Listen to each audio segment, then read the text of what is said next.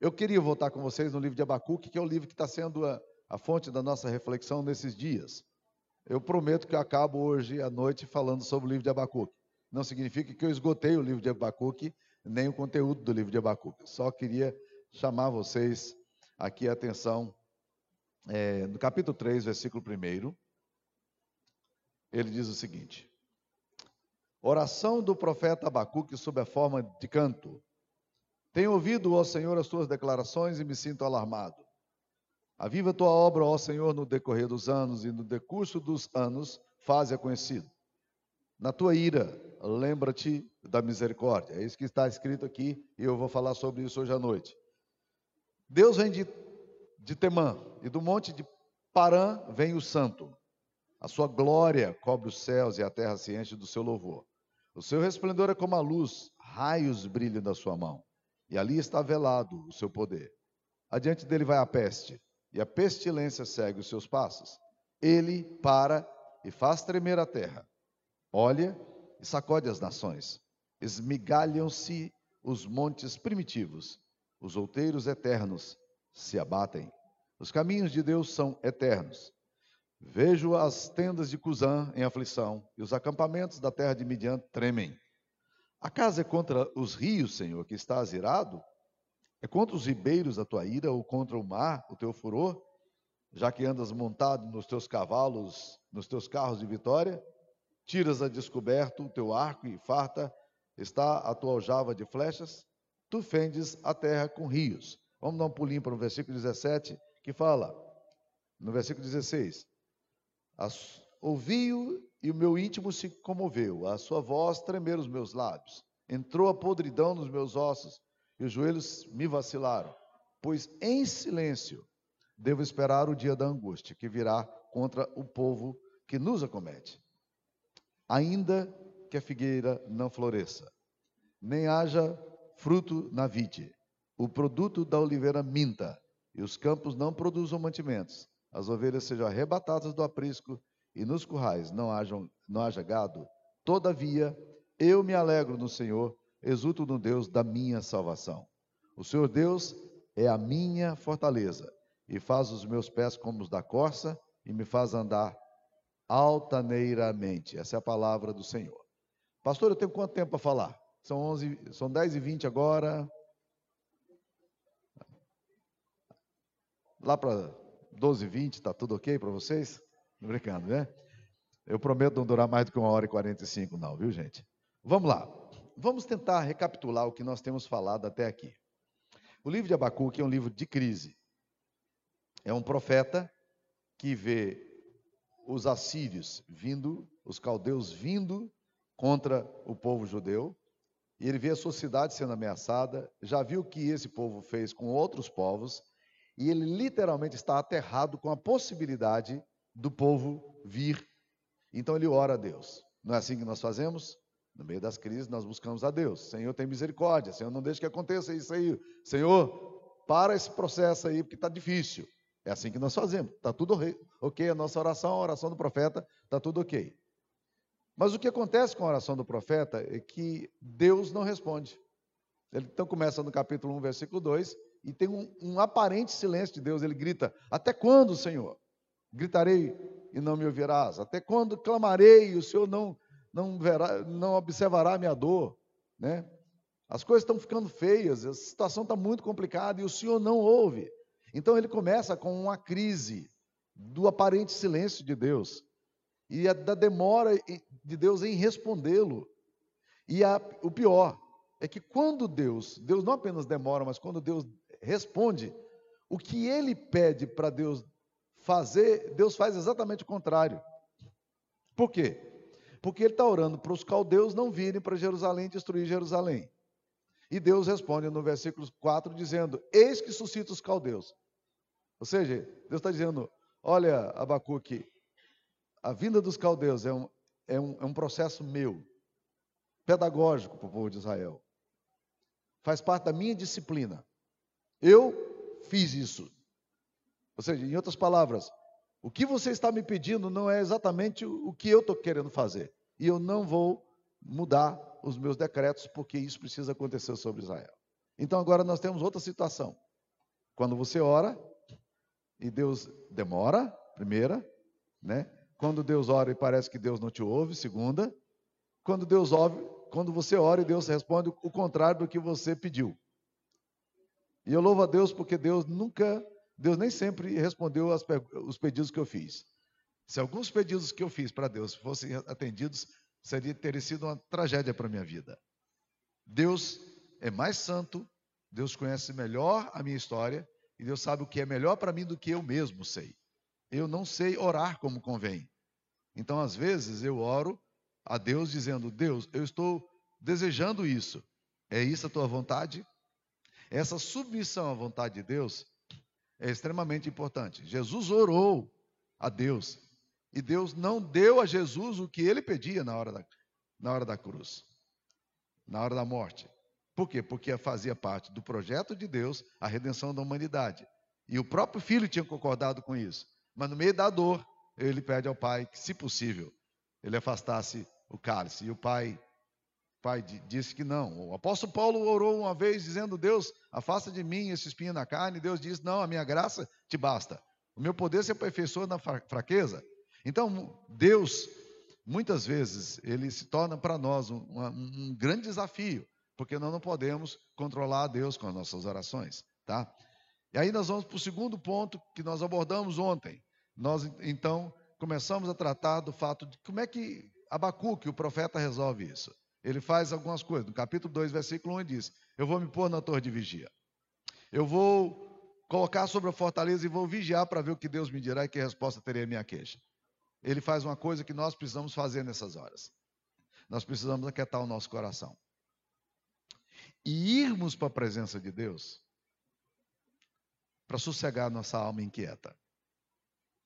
C.S. Lewis, o mais brilhante escritor cristão do século XX, ele, num livro dele chamado Surprised by Joy, Surpreendido pela Alegria, ele afirma, ele fala da oração que ele fez a Deus, porque sua esposa, que chamava Joy, Joy em inglês é alegria também, então ele faz um trocadilho no livro dele. Ele ora para que Deus liberte a sua esposa de um câncer terminal. E aí ele está sempre orando para Deus salvar a sua esposa. E a sua esposa eventualmente vai morrer do câncer terminal. E alguém chega para ele, dias antes da esposa dele morrer, e ele disse: Você tem orado para Deus mudar, é, para Deus curar a sua esposa? Ele diz: Eu tenho orado sim. Eu tenho orado muito para que Deus cure a minha esposa. Mas eu tenho orado também uma outra coisa. Eu tenho orado para que Deus alinhe o meu coração ao coração dele. Oração não é para transformar o coração de um Deus insensível e duro para Ele nos dar aquilo que a gente quer. Oração é muito mais para o meu coração alinhar-se ao coração de Deus. E isso é uma coisa extremamente difícil numa geração como a nossa, que é pragmática. É uma geração que busca resultados da fé. E nós vamos ver como isso é perigoso agora nesse texto. Então, na verdade, nós oramos achando que a nossa oração controla Deus. A nossa oração não controla Deus. Deus pode mudar as circunstâncias? Pode. Deus pode mudar a, a tragédia que está vindo sobre você? Pode. E Deus muitas vezes faz isso. Mas oração, muito mais, é um, um caminho para nosso coração se alinhar ao coração de Deus. É o que Abacuque faz aqui no capítulo 2. Eu vou me colocar na torre de vigia. Eu vou ver o que Deus vai dizer à minha queixa. E ele fica em silêncio. E Deus então responde para ele e diz o seguinte: é, Eu quero que você escreva a visão. O que eu vou te falar agora é o que pode transformar a sua história. E esta frase que ele usa aqui para Abacuque, dizendo: coloque num outdoor. Ontem eu falava que Deus é um Deus é, de marketing. Deus diz assim: coloca no outdoor. Tem que ser uma frase que vai ter que ser colocada no seu coração, no meu coração, para sempre. É o cerne da fé cristã, que diz o seguinte: e Deus diz: escreve a visão, coloque no outdoor, outdoor para que leia até quem passa correndo. Qual é a visão? O justo. Vamos lá de novo? O justo viverá pela sua fé. Vamos mais uma vez? O justo viverá pela sua fé. Você precisa viver pela sua fé. Escreve isso. Coloca no lugar que você veja isso. Porque se você não fizer isso, você vai ter sérios problemas na sua teologia, na sua fé. Você, o justo vive pela fé. E eu disse então ontem, estou ainda recapitulando, eu disse então ontem que a, quando essa frase, o justo viverá pela fé, ela tem três implicações práticas. Primeiro, ela não, a fé sua não pode depender do seu humor e nem das suas emoções. Por quê? Porque a gente condiciona a nossa fé, a nossa crença, aquilo que eu sinto. Nós achamos que somos salvos se sentimos alguma coisa. Salvação não é para você sentir, é para você crer. Crer na obra suficiente de Cristo. Crer no sacrifício de Jesus e se apegar a Ele. Porque muitas vezes você vai estar no fundo do poço e você precisa lembrar: eu fui salvo por Jesus. Ah, mas o inimigo vem com acusação e você diz: mas eu sou de Jesus. Aí o inimigo questiona você, você continua dizendo: eu sou de Jesus. Porque a minha fé não depende das minhas emoções, nem pode estar condicionada ao meu humor e às minhas emoções. Minhas emoções fazem assim. Um dia nós estamos lá em cima, outro dia nós estamos cá embaixo. O que sustenta a sua fé não é a sua razão, embora a razão seja importante, nem a sua emoção, embora a sua emoção seja importante. O que sustenta a sua vida espiritual é a convicção de fatos que não se veem, mas que pela fé você recebeu no seu coração e você creu nisso. É isso que é importante. Segunda coisa, a sua fé não pode depender das circunstâncias, que é o problema de, de Abacuque. Abacuque olha a situação, a situação é toda caótica. O inimigo está vindo sobre ele. E ele orou para Deus responder. O que, que Deus fez? Deus simplesmente disse: Eu que estou fazendo isso, eu estou no controle da história. Por mais estranho que possa parecer, o que está acontecendo com a sua vida e com a sua história tem a ver com o meu plano. E ele diz: Eu é que sei que pensamentos tem a vosso respeito. Eu é que sei. Eu sei muito bem o que pensamentos eu tenho a seu respeito. E qual é o pensamento que Deus tem a nosso respeito? Pensamentos de bem e não de mal, para vos dar o fim que desejais. Porque o fim que você deseja, você acha que sabe, mas não sabe. É por essa razão que na sua oração você vai orar a Deus muitas vezes e você leva os seus ídolos na sua oração, pedindo para que Deus te dê uma coisa que Deus está dizendo. Eu não quero que te dar isso, eu quero que na verdade você não me traga mais essa bobagem aqui na minha frente, porque isso é ídolo. Você está dependendo da sua alegria nisso que você espera ter. E eu quero te deixar claro que a alegria sua tem que estar em mim, não, não nisso que você deseja. Deus é que sabe o que é melhor para mim. Até aquilo que é melhor para mim é Ele que sabe. Então, o primeiro mandamento diz: qual é? Não terás outros deuses diante de mim. Vamos falar juntos? Não terás outros deuses diante de mim. Porque normalmente a gente confunde isso aí. Então, a sua fé não pode depender o justo vive pela fé. Isso implica, você não pode depender das suas emoções e nem do seu humor. Segundo, você não pode depender das circunstâncias. Você depende de Deus. As circunstâncias às vezes são pesadas. Você passa pelo vale da sombra da morte. Você passa por tribulação. Você passa por câncer. Você passa por morte. Você perde, tem perdas. Mas a sua fé está firmada lá. Mas a, a implicação terceira é a melhor e a mais importante de todas. Quando a Bíblia fala o justo viverá pela fé, ele está apontando para o sacrifício de Cristo.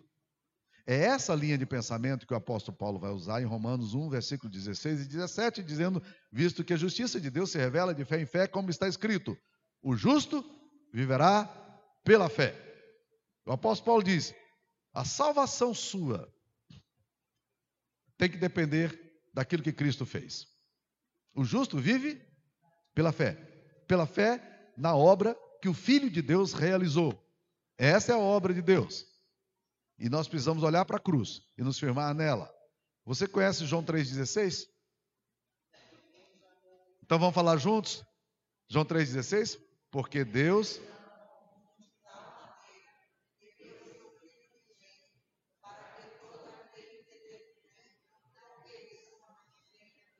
Muito bem, vocês são bons alunos. Agora eu quero que vocês me digam João 3,14. Que é interessante, porque nós normalmente não pensamos João 13, 14 e 15. Olha como é que ele fala. Do modo que Moisés levantou a serpente no deserto, assim importa que o filho do homem seja levantado, para que todo aquele que nele crê tenha vida eterna. Porque Deus amou o mundo. Porque aqui é uma conjunção explicativa, tem a ver com o texto anterior. O que, que de que, que Jesus está falando aqui? Ele está falando da morte dele. Ele está falando, vocês se lembram lá no deserto? O povo estava sendo picado, inoculado por um veneno. Serpentes abrasadoras do deserto vinham e picavam as pessoas e as pessoas morriam. Ele diz: assim como Deus ordenou a Moisés que levantasse uma serpente num mastro, no meio do, no meio do, do grupo, e colocasse essa serpente, e as pessoas que olhassem para a serpente de bronze seriam curadas miraculosamente, assim importa que o filho do homem também seja levantado. Jesus precisa ser levantado, ele precisa ir para a cruz. Para que todo aquele que nele crê, a justiça que vem pela fé do Filho de Deus, para que todo aquele que nele crê não pereça, mas tenha vida eterna. É assim que tem que acontecer. O filho do homem tem que morrer. O justo vive por fé. Fé, que tipo de fé? A fé que vem pelo fato de olharmos para a cruz e entendermos que na cruz nós somos redimidos. Isso é viver pela fé. É essa a grande implicação desse texto que vai transformar a vida de Paulo, que vai transformar a vida de, de, de Agostinho, que vai transformar a vida de Lutero, que vai transformar a vida de Wesley e que vai transformar a, a história de Karl Barth, teólogo alemão.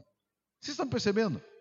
Há um link aqui muito importante na história. Nós não podemos perder esse gancho da história e entender o que a palavra de Deus está dizendo. Bem, vamos lá então nas implicações agora. É, a, a fé do ainda que. Porque o versículo, e agora em Abacuque, ele fala, abra aí por gentileza, Abacuque, né? Jonas, Miqueias, Naum, Abacuque, vamos voltar aqui em Abacuque, né? Que ele fala aqui no versículo 17. Ainda que, e é disso que eu queria falar hoje, é a fé do a, ainda que. Esta é a fé bíblica. Essa é a fé genuína. É a fé do ainda que. O que, que ele diz aí no ainda que? Vamos dar uma olhadinha no texto? 3,17? Abacuque 3,17 ainda que a figueira não floresça, nem haja fruto na vide, o produto da oliveira minta, os campos não produzam mantimentos, as ovelhas sejam arrebatadas do aprisco e nos currais não haja gado, todavia, todavia, eu me alegro no Senhor e exulto no Deus da minha salvação. Opa! Vamos tentar traduzir isso aqui. Ele fala de, de cinco ou seis coisas aqui que acontecem com ele. Numa economia agropastoril, isso aqui é uma tragédia. Isso aqui é uma tragédia. A figueira não floresce, a videira não dá uva, a oliveira não produz, os campos não produzem mantimento, seca, destruição, enchente, as ovelhas são arrebatadas, são roubadas, e nos currais, no agado, morreu a seca, chegou, matou tudo, acabou com tudo, não tem mais nada. Absoluta miséria. Sem Bolsa Família. E as pessoas dependem disso. Onde é que está Deus nessa hora? Deixa eu traduzir isso aqui para você. Deixa eu imaginar um cenário possível aqui para você. Isso aconteceu com um presbítero meu. 17 anos funcionário do Bradesco. gerente do, do Bradesco. Um dia ele chega no Bradesco e o Bradesco, para reduzir custos, simplesmente mandou embora um grupo no Brasil inteiro de, de, de gerentes do banco. Ele não sabia fazer outra coisa. Ele não tinha feito faculdade. Ele entrou como contínuo no banco. Ele cresceu dentro daquela agência. Ele era um funcionário exemplar. Ganhou promoções. E agora tem que chegar para a família dele, com três filhos, e dizer para a família dele: Eu estou desempregado. Eu tenho dinheiro agora para viver cinco, seis, sete meses e já era. Eu não tenho para onde ir. Não tem para onde ir. O que, que você faz numa hora dessa? Guilherme fez uma coisa inusitada. Ele chamou seus filhos, contou para eles o que tinha acontecido, chorando, e disse: Vamos orar para que Deus cuide de nós. E ajoelharam. Aquilo gerou um impacto profundo no coração dos filhos dele para sempre. Guilherme, que tinha começado o curso de advocacia, meteu o cara no curso de advocacia para estudar, para concurso, para concurso. Conseguiu entrar no concurso do INSS morreu como fiscal do INSS. Dois, três anos depois. O que, que a gente faz? Essa é a história de sucesso ainda, ainda no meio do fracasso. Mas o que, que a gente faz quando nós perdemos tudo? Você está lá no seu negócio, o negócio está indo bem. Um, amigo, um rapaz da minha igreja agora, cara genial, brilhante, ousado. Chegou lá em Anápolis, montou uma empresa com fomentar, meteu a cara produzindo pallets. Genial. O cara conseguiu o mercado na região toda, cara ousado, é trabalhador. Aí conseguiu os, o contrato da vida dele. A Ambev contratou para ele produzir todos os pallets no Brasil inteiro. A fábrica dele não dava conta. Aí ele vai para Uberlândia, pega um financiamento caro, mete a cara porque tem contrato, cinco anos, contrato com a Bev, exclusivo, sabe o que vai ganhar, vai, sabe quanto vai gastar. Ele comprava madeira em Minas Gerais, levava para Goiás para poder fazer os pallets, então ele diz, eu vou fazer lá, e a empresa também, a sede da Ambev em Uberlândia. Lé concré, sopa no mel, vou rachar de ganhar dinheiro, meteu bronca, não sei o quê. Na hora que a fábrica estava montadinha, ele levou um tempão, porque a, o nosso país né, não, tem, não tinha energia para dar para ele. É estranho você pensar nisso, né? Você tem energia para montar uma fábrica. Negócio louco, né? Aí conseguiu um contrato, com tudo amarradinho. Aí chegou nos fornecedores dele, que queriam produzir a madeira, os fazendeiros da região. Os caras disseram: não, não vamos fornecer mais para o senhor. Não, por quê? É, que a, a Eucatex, em São Paulo, fez um acordo bilhardário com a, com a empresa com a empresa suíça 1,1 bilhão de dólares, tá? E comprou toda a produção, foi nos fazendeiros todos, comprou toda a produção da região, de tudo quanto é madeira. E os contratos futuros por 5, 6 anos ele não tem. Ele tem que produzir uma coisa do contrato que ele tem, que daria dinheiro para ele, e não tem a mercadoria a matéria-prima para poder produzir. O que, que faço agora? Eu tenho conta para pagar, eu tenho contrato para cumprir e eu não tenho madeira para poder fazer as coisas. O cara chorava, urrava. A chance da minha vida foi para o buraco, acabou. Eu estou devendo tudo. Eu não sei onde tirar. Eu não tenho madeira. Imagine. Imagine você, pai de família, que tem que lidar com o desemprego, que você não sabe como colocar dinheiro na mesa. Tudo aconteceu errado, as coisas não andaram bem. Você não consegue emprego. Você terminou seu curso de, de engenharia. Estima-se que em Goiânia, um cara me falou essa semana, não sei se o dado é correto ou não, mas ele me falou isso aí, diz que tem 8 mil engenheiros civis em Goiânia desempregados.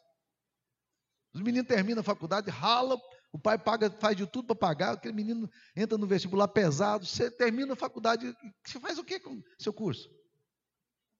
Eu falo para a minha igreja lá, olha, se você quer fazer algum curso, por favor, você não vai, vai fazer fisioterapia, nem nutrição, nem. Aí começa a numerar uns cursos de educação física, porque você vai terminar o seu curso e vai ficar desempregado, não tem mercado. Lá na minha região, se você fizer química e farmácia, você entra porque tem um polo farmacêutico muito grande. Mas fora disso, meu querido, você está desempregado. Né? Você termina o seu curso de administração, de economia, de, de, de geografia. Geografia você ainda tem emprego? Não é?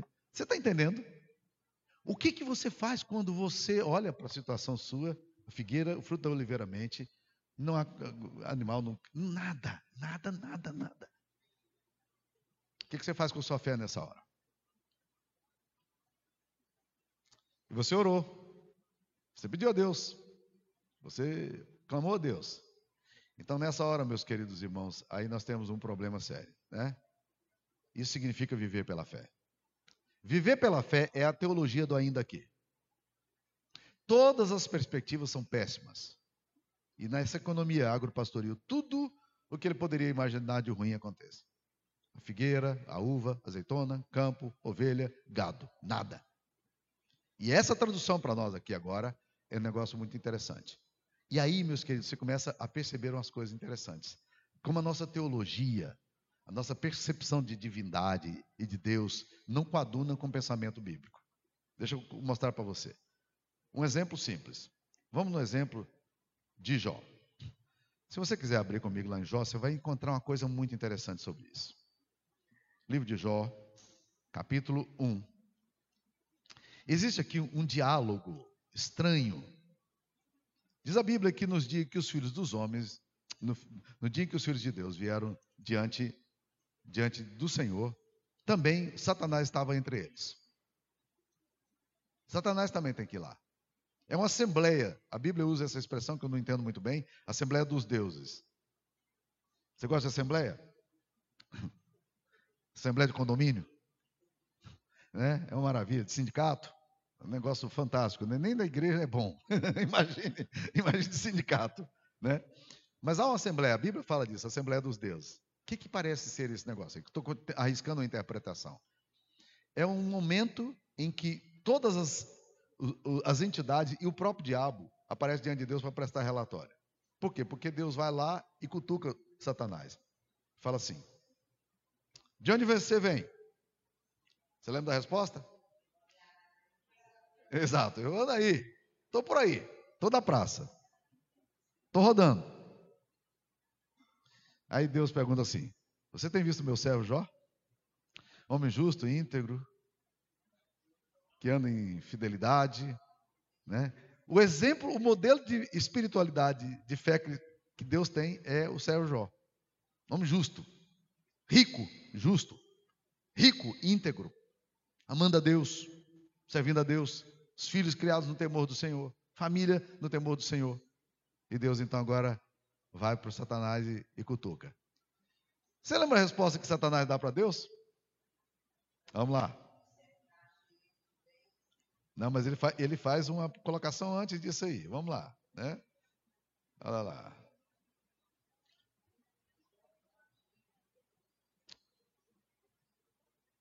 É, 1,9. Então respondeu Satanás ao Senhor. Pode ler. Vamos ler juntos? Porventura, Jó debalde teme a Deus. Debalde aqui não é de balde, não, viu, gente? Balde de água, não, viu? Debalde aqui é em vão. Deus está dizendo assim, Satanás diz assim, você acha que Jó ama o Senhor sem uma razão prática? Sem interesse? Você acha que Jó é íntegro, sem interesse? Sabe por que, que Jó é crente e vai na igreja dar o dízimo? Porque tem interesse. Ele está te manipulando. Não existe. Olha a proposta. Olha a proposta de espiritualidade satânica. Deus, aprenda de uma vez por todas. Os homens não te amam por aquilo que o Senhor é. Os homens amam o Senhor por aquilo que o Senhor dá. Toca nele e em tudo que ele tem. E o Senhor vai ver o seguinte: ele vai blasfemar na tua cara ele vai te abandonar no primeiro round. Porque ninguém ama o Senhor por aquilo que o Senhor é. As pessoas amam o Senhor porque têm interesse no Senhor, no que o Senhor pode fazer por eles. A relação deles com o Senhor é pragmática e manipulativa. Os homens não te amam por amor. Os homens te amam por interesse. Alguém aqui gosta de ser amado por interesse? Seja interesse porque você é uma mulher bonita e, e o cara quer ter sexo com você. Ou seja por interesse porque você é um cara que tem dinheiro e as pessoas querem se aproximar de você por alguma razão interesseira. Ou porque você é generoso e as pessoas vêm para você porque você é generoso. Ou porque você tem relacionamentos, as pessoas estão precisando de alguma porta e elas se aproximam de você apenas por interesse. Você gosta desse tipo de relação? É exatamente o que Satanás diz. As pessoas não te amam por aquilo que o Senhor é. Todas as pessoas que se relacionam com o Senhor são interesseiras. E aí, meus queridos, aí nós vamos esbarrar na nossa própria complexidade da adoração. Por que, que você vem para a igreja? Quais são os motivos que a gente vem para a igreja? Não, a gente precisa ir para a igreja para cultuar a Deus, porque, porque senão a nossa vida não vai dar certo. Você tem que se converter a Deus, senão sua vida vai ser uma tragédia. Dízimo, então, meu querido. E a gente, de certa forma, sequestrou Malaquias 3,10. Trazei todos os dias uma casa do Senhor para que haja mantimento na minha casa e provar-me nisso. Então, eu vou provar a Deus agora. E aí, esse pensamento, levado às últimas consequências, desemboca onde? numa das coisas mais diabólicas que existe na espiritualidade cristã, e as igrejas evangélicas do Brasil estão cheias disso, que é a teologia da prosperidade. A teologia da prosperidade tem o seguinte raciocínio: você dá para Deus, e a partir do momento em que você der alguma coisa para Deus, Deus tem que te dar de volta. Por quê? Porque agora Deus precisa te dar. E aí a relação chega ao absurdo de dizer o seguinte: você agora chega para Deus e decreta a Deus, porque Deus agora é seu servo. Deus precisa fazer porque você deu para Ele. Então agora Ele está obrigado a fazer para você. Decrete, ordene a Deus. E essa linguagem de guerra, ela, ela vai ao último ponto da, da, da espiritualidade é, satânica. Porque Lúcifer propõe isso a Deus. É isso que Lúcifer diz. E Lúcifer parece acertar de cheio, pelo menos em parte. Por quê? Porque logo em seguida você vai ver a resposta, a reação da esposa de, de Ló, de Jó, a isso aqui. Capítulo 2. Versículo 8. Jó, sentado em cinza, tomou um caco para com ele raspar-se. Então sua mulher, olha como é que ela cai nisso aqui. Sua mulher lhe disse: Ainda conservas a tua integridade? amaldiçoa Deus e morra. Deus não está prestando para nada. Ser crente só está dando na tua cabeça, você não está entendendo, não? Olha aí. Você é dizimista fiel só, só leva na cabeça. As coisas não dão certo, o seu negócio não floresce, sei o quê, pá. Você está entendendo? Para que, que você está fazendo isso? Por que, que você ainda continua íntegro? Por que, que você ainda procura a glória de Deus e quer cultuar a Deus? Por que você vai para a igreja ainda? Você nunca foi tentado com esse pensamento? Não, nunca, nunca foi. Isso nunca passou pela tua cabeça? Essa relação pragmática? Louvado seja o nome do Senhor, porque você é muito mais crente que eu. Se você nunca teve esse pensamento, louvado seja o nome do Senhor, porque essa relação, ela vem na cabeça da gente imediatamente. Eu vou dar para Deus e Deus vai me dar. Então eu cultuo a Deus porque eu quero ser abençoado. Até uma música que eu gosto muito que fala assim: Eu não correrei atrás de bênçãos. Sei que elas vão me alcançar. Onde eu colocar as plantas dos meus pés, eu sei que a tua mão lá estará alguma coisa assim, né? É, essa coisa, eu não, correr atrás das bênçãos, a gente fica eh, correndo atrás da bênção. Mas a teologia da cruz é a teologia do ainda que. A teologia luciférica é a teologia dos resultados. Então, Abacuque agora tem que lidar com a questão, ou ele opta pela, pela convicção de que o justo viverá pela fé, ou ele vai ter que optar pela, pela, pela percepção da teologia da prosperidade. Se Deus não dá, eu não mais cultuo ele, eu só faço porque Deus quer. E essa teologia, em última instância, é uma teologia luciférica, satânica. Olha como é que a coisa é sutil. A teologia da cruz, a teologia do evangelho não depende das circunstâncias. Está acima delas, porque Deus é a fortaleza. Pode não acontecer nada de bom, todavia eu me alegro no Senhor. Eu não me alegro pela dor em si mesma. Eu não sou masoquista. Eu não sou do tipo que digo, aleluia, estou com câncer. Não.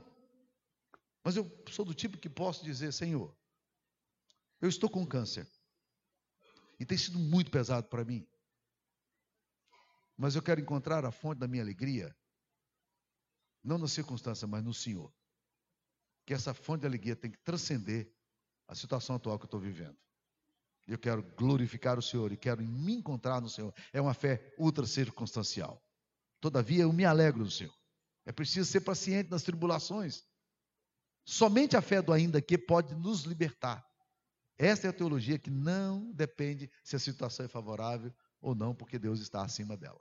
Não é isso que nós vemos no Salmo 46? Deus é o nosso refúgio e fortaleza. Deus é o nosso refúgio e fortaleza. Portanto, não temeremos, ainda que. Portanto, não temeremos, ainda que. Aí ele começa então a dizer exatamente, né? Não temeremos, ainda que as águas tumultuem e espumejem e na fúria os montes se estremeçam, ainda que a coisa pipoque. Eu sei que Deus é meu refúgio, fortaleza, socorro bem presente nas tribulações. Eu não vou temer. Essa é a fé do ainda que. Não há otimismo ingênuo aqui, não.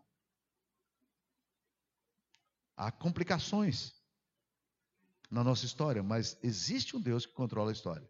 Todavia eu me alegro no Senhor Exulto no Deus da minha salvação. Viver pela fé é vivendo ainda aqui. É ter certeza de que as coisas não visíveis eu posso ainda continuar crendo a despeito de. É ser capaz de dizer no meio do caos, como Jó disse: Eu sei que o meu redentor vive. Não é resignação, não é comodismo ou escapismo, mas alegria positiva no meio da dor e da ameaça. É possível regozijar-se na tribulação e ser triunfante a despeito da crise da sua história. Então, como é que é possível encontrar essa alegria? Deixa eu dizer algumas coisas que, que Abacuque faz aqui. Primeiro, ele lembra que Deus conduz a história. É o que nós vemos aqui do capítulo 3, versículo, versículo é, 3 em diante. Nós lemos. Deus vem de Temando, Monte Paran, vê o Senhor. Ele começa a lembrar os movimentos de Deus na história. O povo de Deus saindo do Egito. Conflitos e guerras no meio da estrada. Ele, ele lembra Moisés, ele lembra Josué, a caminhada do povo de Deus, ainda que ele não cite aqui nenhum desses personagens, ele está dizendo eventos da história que ele está resgatando e dizendo assim: Deus já esteve lá na minha história. Deus já visitou a nossa história. Ele se recorda de Josué.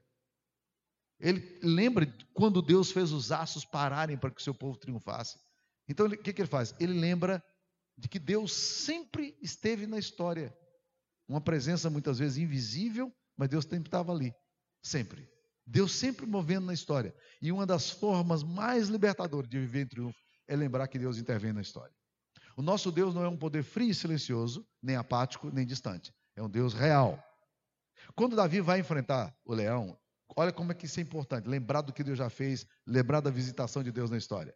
Quando Davi vai enfrentar um leão, vai enfrentar o gigante, ele lembra de quê?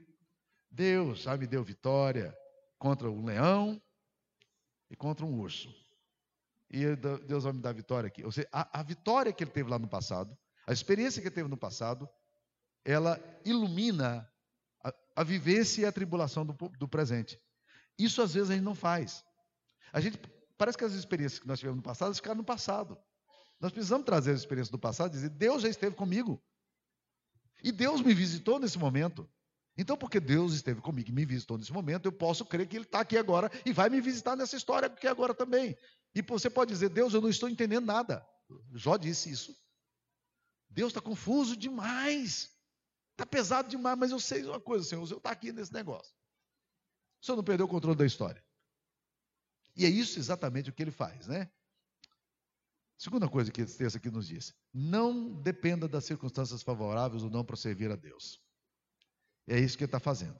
O princípio de viver pela fé, o justo viverá pela fé, é sirva a Deus a despeito de. Mesmo que tudo dê errado, ainda assim, diga como Jó: Deus deu, Deus tirou, bendito, glorificado seja o nome do Senhor. Deus é Deus, ele não deixou de ser Deus. Então, numa geração pragmática, no mundo cada vez mais desencantado, a pergunta: minha fé funciona? Corre o perigo de se tornar uma fé materialista, uma fé da mentalidade toma lá da cá. comércio com a divindade.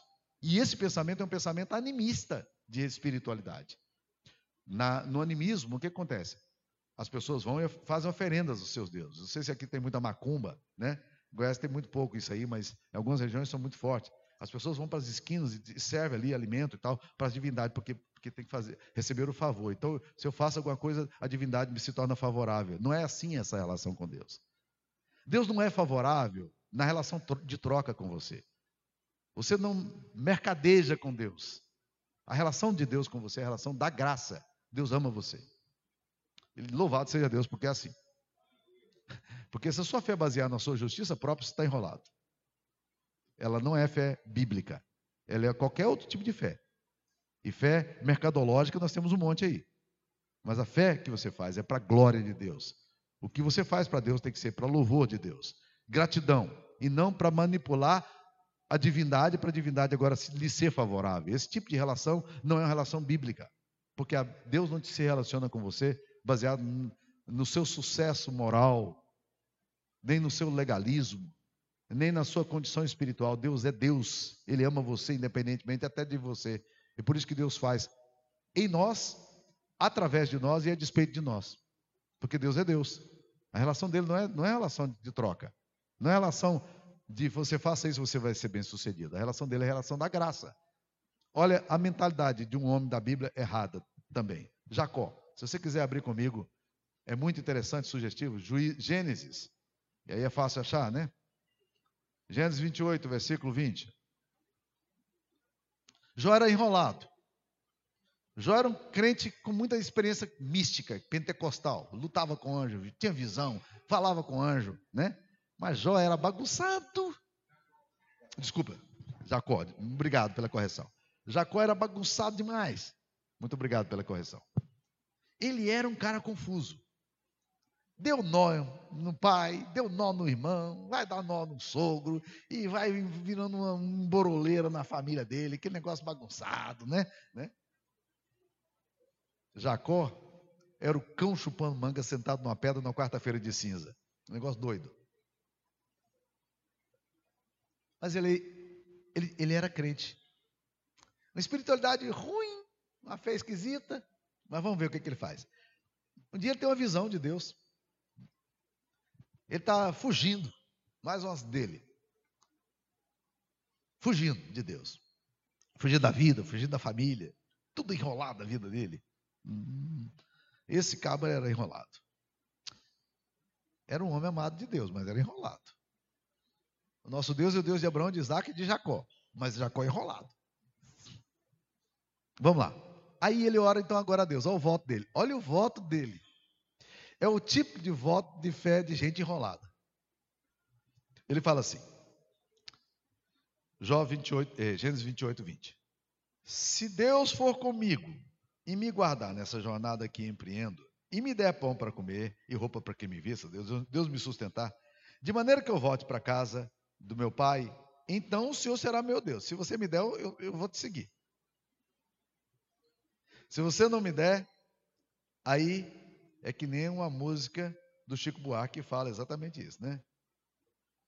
Santo que quiser, ele é um cara que vai orando para os santos, orando para pedindo chuva e tudo, e o santo não manda.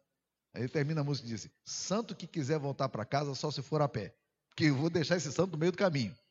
É assim mais ou menos que a gente faz com Deus. A gente deixa Deus no caminho. Ah, Deus não está me abençoando, não vou nessa. Ele estava falando, olha Deus, é o seguinte, se o Senhor fizer isso comigo, se o Senhor me der pão, se o Senhor me der roupa para me vestir, se o Senhor me sustentar, se o Senhor fizer o que eu estou querendo, blá, blá, blá, o Senhor vai ser o meu Deus. Ah, mas ele não para aí, não. olha aí. E a pedra, capítulo 28, versículo 1. E a pedra que erigi por coluna será a casa de Deus. E de tudo quanto me concederes, certamente eu te darei o dízimo. Se o Senhor me abençoar, eu vou ser dizimista fiel. Se o Senhor não me abençoar, já era. Esquece projeto do reino de Deus, esquece investimento no reino, esquece dinheiro para a igreja. Eu não vou dar em nada. O Senhor não está me dando nada. Você está entendendo, Deus? Então nossa relação vai ser essa. Você quer me abençoar, eu vou, eu vou ser legal para o Senhor. Se o Senhor não quiser. Esse é o tipo de fé perigosa. É a fé que contradiz o ainda que. Jacó corre o perigo de instrumentalizar um Deus que funciona a seu favor.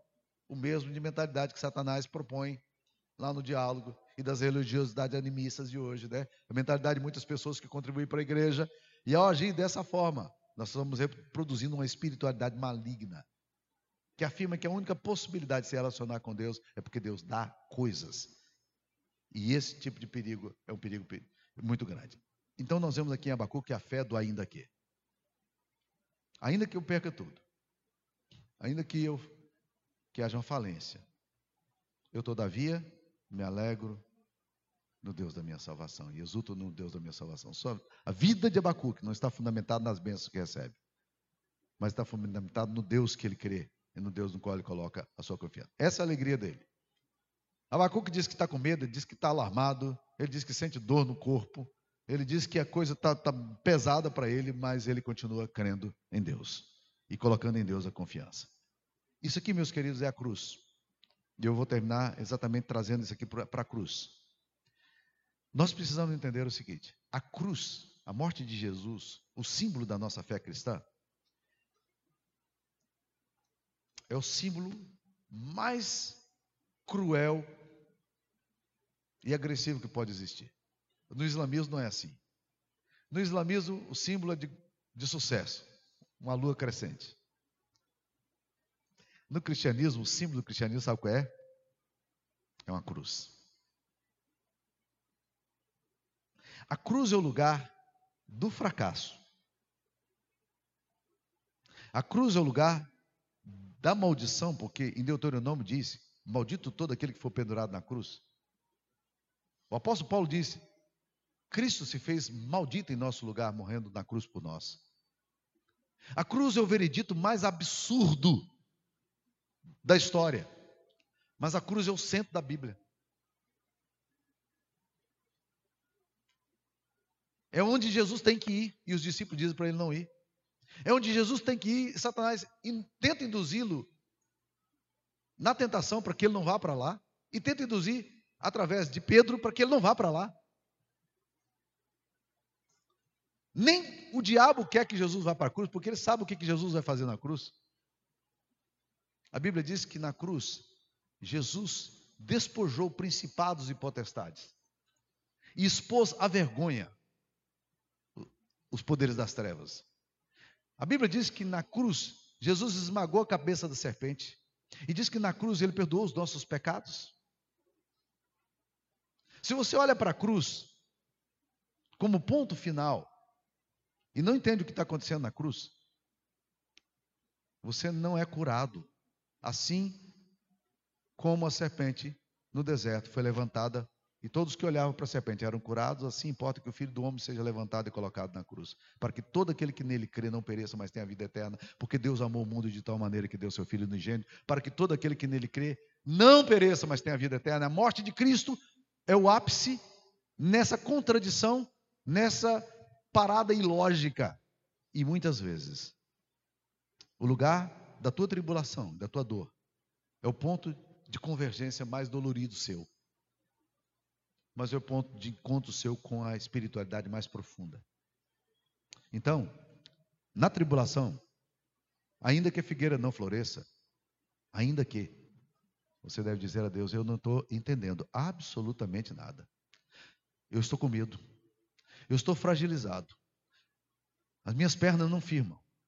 Meu coração está em frangalhos, mas eu sei que a única possibilidade minha é me alegrar no Deus da minha salvação. É nele, em Cristo, é que eu tenho que encontrar alegria. As circunstâncias estão caóticas, as minhas emoções estão bagunçadas, mas meu olhar está em Jesus. Eu sei que o meu Redentor vive. Elie Wiesel, judeu, prêmio Nobel de Literatura, escreveu alguns livros muito interessantes, chamado Down, Madrugada, escreveu outro chamado Night, quando ele narra a, a experiência dele nos campos de concentração, e ele sobreviveu ao campo de concentração, e ele narra também é, a, o resultado desse campo de concentração.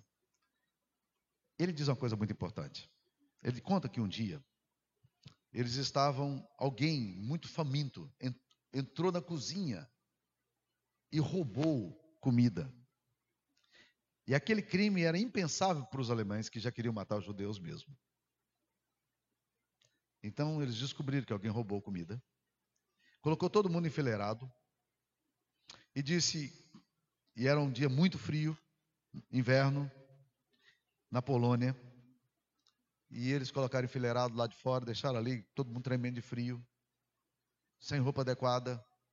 E ele falou assim: se não deixar, se não entregar, se não se entregar, nós vamos deixar todo mundo morrendo de frio aqui.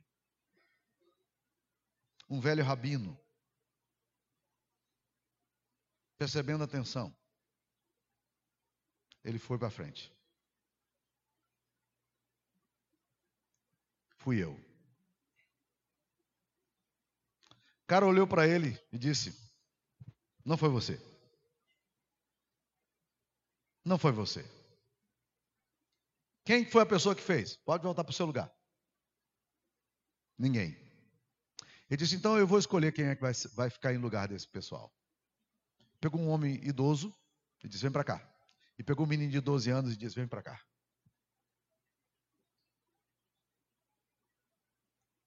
Amarrou aqueles dois num poste, num certo palanquinho que tinha ali, e disse: Vocês podem voltar para o alojamento de vocês. Os demais, os dois vão ficar aqui até morrer, de frio. Uma morte excruciante. A noite veio e o inverno em cima. 10 graus abaixo de zero. O velho não resiste muito tempo. Ele morre. Mas por uma resistência do organismo, que a gente sabe lá como é que se consegue fazer, um menino de 12 anos conseguiu sobreviver. No outro dia cedo, colocaram todos enfileirados, o menino está lá, em semicomático, para morrer. E ele diz: Quem foi a pessoa culpada? Uma pessoa se desespera com a cena. Que a cena é forte demais. A coisa é tensa demais. E essa pessoa sai por meio do grupo, dizendo: onde é que está Deus? Onde está Deus? Cadê Deus? Deus não aparece.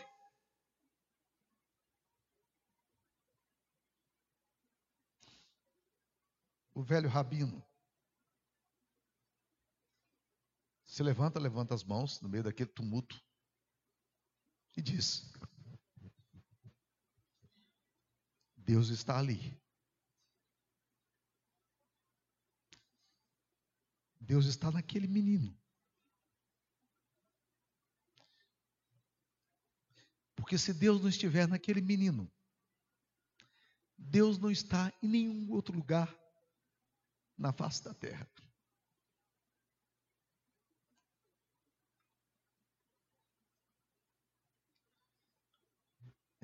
É o que nós sentimos muitas vezes no meio do abandono e da dor.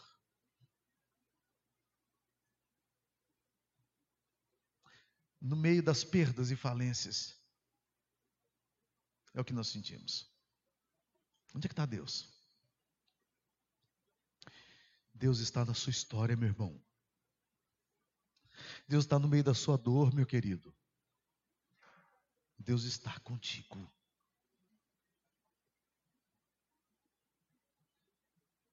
Ele nunca deixou de estar com você. Creia nisso. Essa é a fé do ainda aqui. Que Deus te abençoe.